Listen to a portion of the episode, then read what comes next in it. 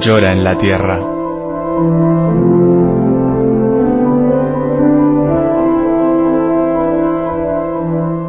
Un libro en el que Berenfried van Straten, el padre Tocino, fundador de Ayuda a la Iglesia Necesitada, recoge su experiencia cara a cara con el dolor, la miseria, el hambre y la opresión a lo largo de toda la geografía del planeta. Dios llora en la tierra, en el montaje y la narración de Roberto Jiménez Silva.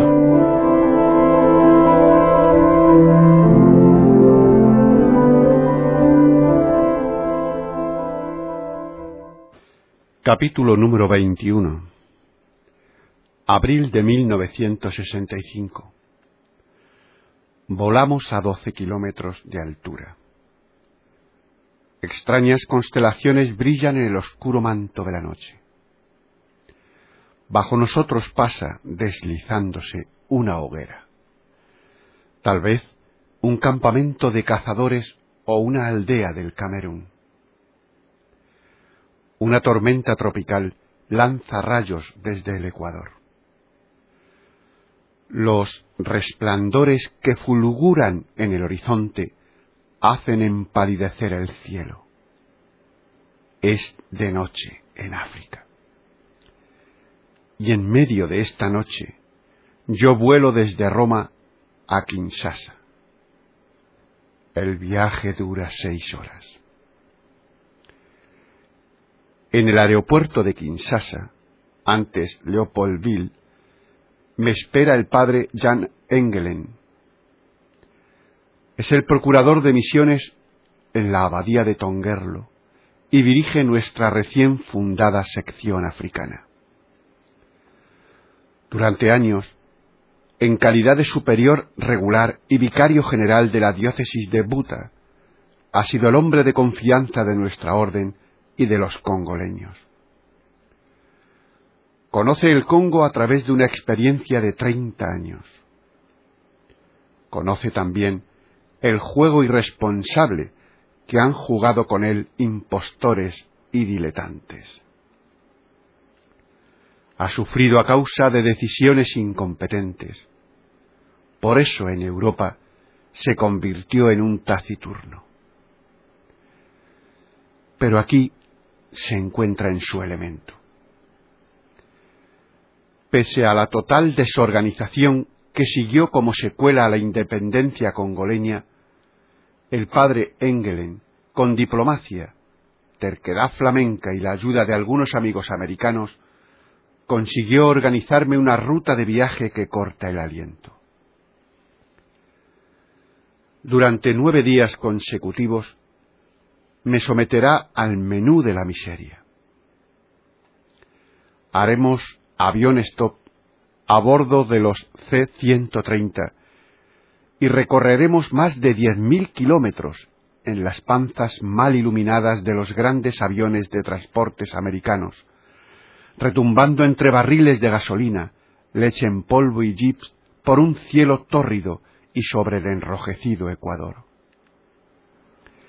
Kinshasa, Kibu, la tierra del hambre, Ishiro y la desierta Kinsangani son las estaciones del Via Crucis a lo largo de las cuales constataremos fuera de nosotros mismos cómo un pueblo inocente ha sido vendido, traicionado, explotado, pisoteado y aniquilado. Todos están de acuerdo en reconocer que la situación en el Congo es ahora mucho peor que antes. El número de blancos ha aumentado, pero su nivel moral ha descendido de modo angustioso. Según nos afirma un experto, el porcentaje de escoria social es cuatro veces mayor que en la época del gobierno colonial belga. Un prelado congoleño me aseguró que el Congo es la víctima de una independencia de la que se aprovechan otros. Una vez que en nombre de la independencia y con el apoyo moral del comunismo se desgarró el cinturón de protección económica y social que la administración belga había tendido en torno a este pueblo subdesarrollado, reina aquí la desenfrenada libertad de un capitalismo despiadado. Sin que nadie les estorbe, los más fuertes y faltos de conciencia pueden explotar a las masas inermes. El pueblo cayó en la esclavitud económica. La evasión de capital asciende a miles de millones. Enjambres de logreros y saqueadores han caído sobre esta tierra paradisíaca, dispuestos a conseguir a última hora un amplísimo botín. Lo mismo hacen la mayoría de los dirigentes africanos. Todo cargo es utilizado para llenar rápidamente los propios bolsillos y favorecer lo más posible a los amigos y compañeros de tribu. Solo raras veces la preocupación por el bien común supera los límites de la propia tribu. No existe autoridad alguna que proteja al pueblo frente a los explotadores y frente a sí mismo. Oro, diamantes y marfil son enviados al extranjero entre la carga de los aviones. Un monseñor nativo me advirtió que no ayudase económicamente a ciertas autoridades congoleñas, porque si lo hacía, equivalía a ingresarlo directamente en una cuenta corriente congoleña en Suiza. Altos funcionarios del gobierno invierten los millones robados en los locales nocturnos que han comprado en la Costa Azul y a donde envían a sus antiguas secretarias y concubinas florece la trata de clavas. Por un par de kilos de arroz con que poder vivir o mantener a su familia, las chicas de la escuela secundaria duermen con los soldados catangueños y con los mercenarios sudafricanos. Niñas de doce años conocen ya todos los síntomas de las enfermedades venéreas el ejemplar sistema médico social de los belgas, considerado como un lujo inaudito por los indiferentes funcionarios de la ONU, está fuera de uso. Los médicos operan sin instrumental y sin honorarios. En los hospitales reina el caos. El escándalo social de la poligamia ha sido rehabilitado públicamente por los ministros y directores generales. He aquí una letanía de miseria, dolor y traición.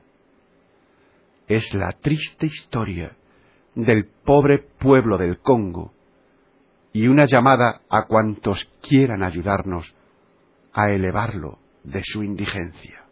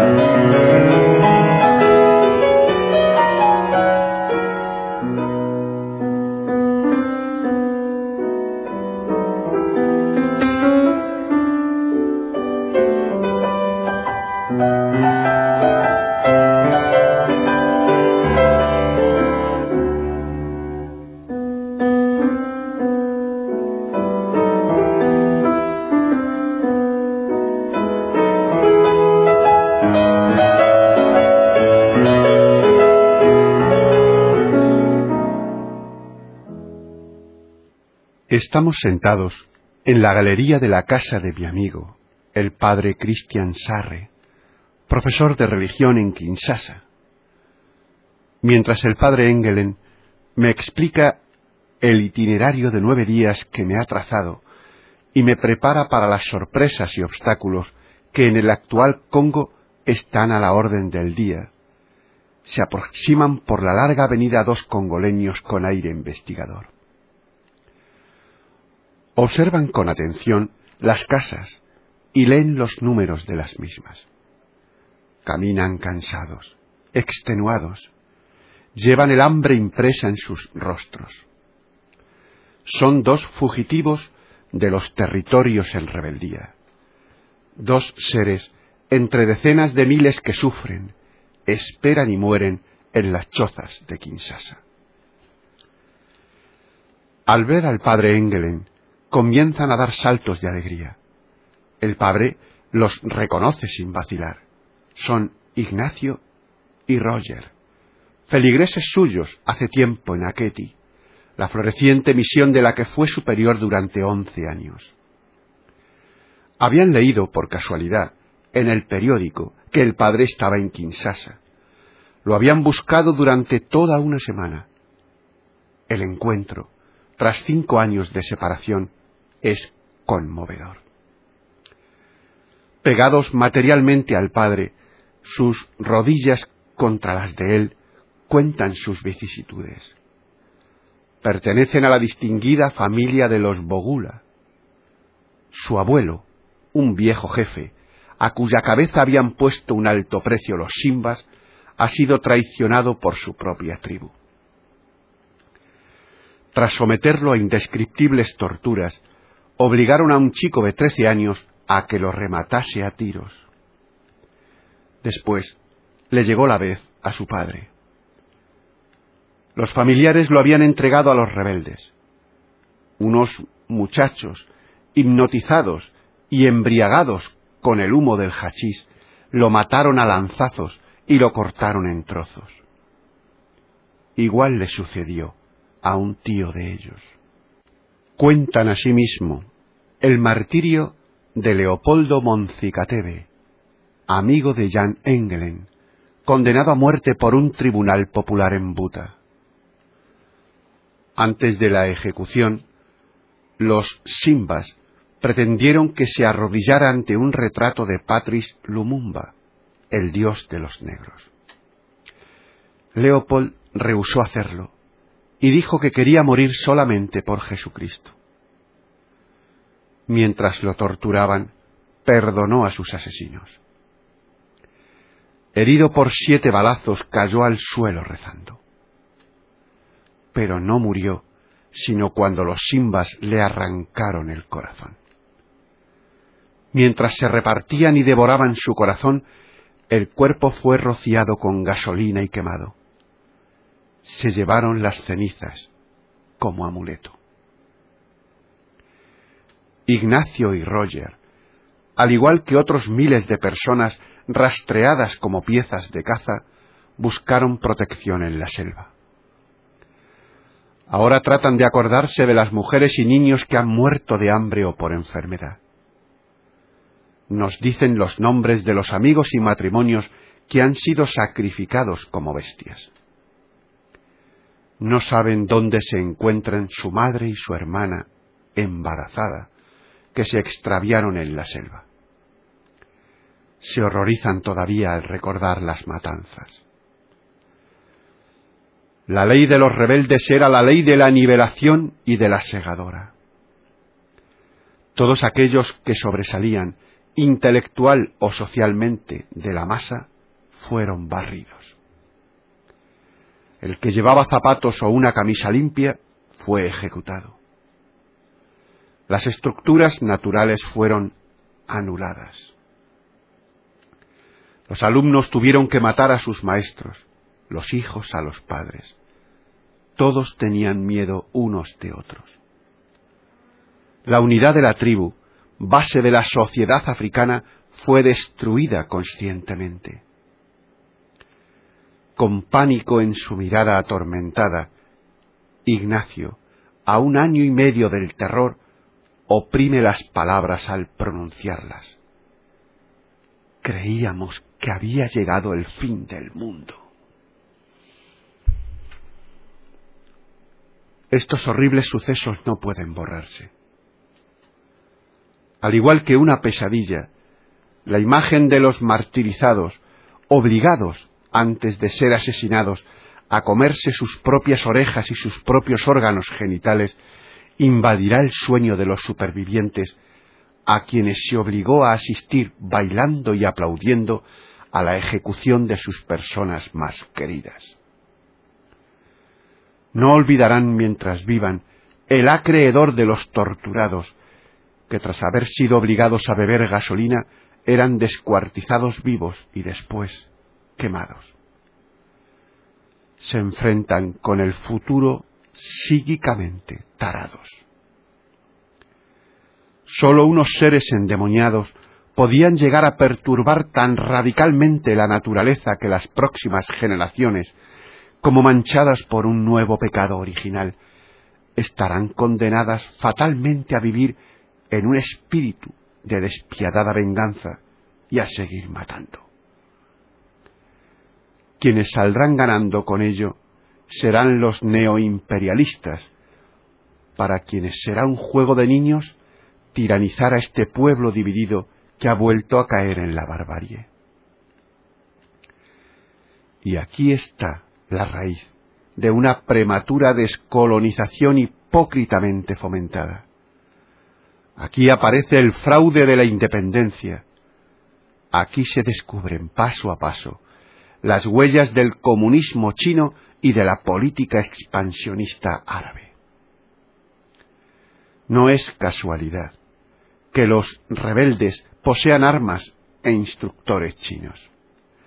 No es casualidad que todos los estados árabes hayan apoyado la rebelión, que la abanderada de la insurrección haya sido la tribu árabe congoleña de los Bakusu, y que la incursión de los Simbas haya seguido la ruta tradicional de los cazadores de esclavos árabes. Pekín y los pueblos árabes operan unidos para conquistar y explotar este continente a expensas de un pueblo inerme. Es grande la responsabilidad de los dirigentes del mundo libre, que no han comprendido este estado de cosas o que voluntariamente han cerrado los ojos. La única fuerza que ve realistamente este problema es, acaso, la Iglesia, que no es una principiante en la cuestión de ayuda al desarrollo. Con la rica experiencia de decenas de miles de misioneros, la Iglesia se pone al servicio de los pueblos jóvenes sin ingenuas ilusiones, desinteresada y humilde también en el Congo, espera tener aún la posibilidad de formar nuevos cuadros de dirigentes que, inspirados por un auténtico cristianismo, estén en condiciones de crear, sobre las bases del sentido comunitario africano, formas de vida que sean a un tiempo modernas y típicamente congoleñas. Tenemos aquí una tarea a desarrollar por nuestra obra que ha incluido también a la Iglesia amenazada del Congo en su programa de ayuda. No sólo queremos ayudar a las diócesis devastadas por los simbas en su reconstrucción espiritual y material, sino sobre todo invertir amor, dinero e ideas en la formación de dirigentes laicos orientados hacia el apostolado. En el cumplimiento de esta tarea, no se puede negar impunemente el pasado. La obra de nuestros misioneros, concebida de modo tal vez desproporcionado para las circunstancias africanas, puede estar hoy día reducida a un montón de escombros. Pero en el corazón de este pueblo, que es como un niño, el amor hacia los sacerdotes blancos, que a miles los han amado y servido, sigue inquebrantable. Este hecho es de fundamental importancia para el futuro, pues abre el camino a una renovada contribución de los misioneros europeos a la reconstrucción de la Iglesia congoleña, que sin ellos está, humanamente hablando, condenada a la ruina. Se oyen de vez en cuando acervas críticas acerca de los métodos misioneros en el pasado críticas que aplican métodos vigentes en la actualidad a situaciones anteriores completamente distintas. críticas que tienen su origen en el complejo de inferioridad cristiano que para algunos se ha convertido en hábito. Crítica, en fin, que no corresponde a la verdad. En los agradecidos ojos de Ignacio y de Roger no he visto esta crítica, ni tampoco acusación contra el sacerdote blanco que les ha instruido, bautizado, amonestado, disciplinado y amado. Le honran como a un padre. Se aferran a él con ilimitada confianza, pues es la única persona con quien se sienten seguros y protegidos. Ingenuamente, le preguntaron al padre Engelen si no podrían quedarse siempre con él. Por eso, no debemos quedarnos en los horrores de una insurrección desencadenada en parte por el caos social de una república ingobernable.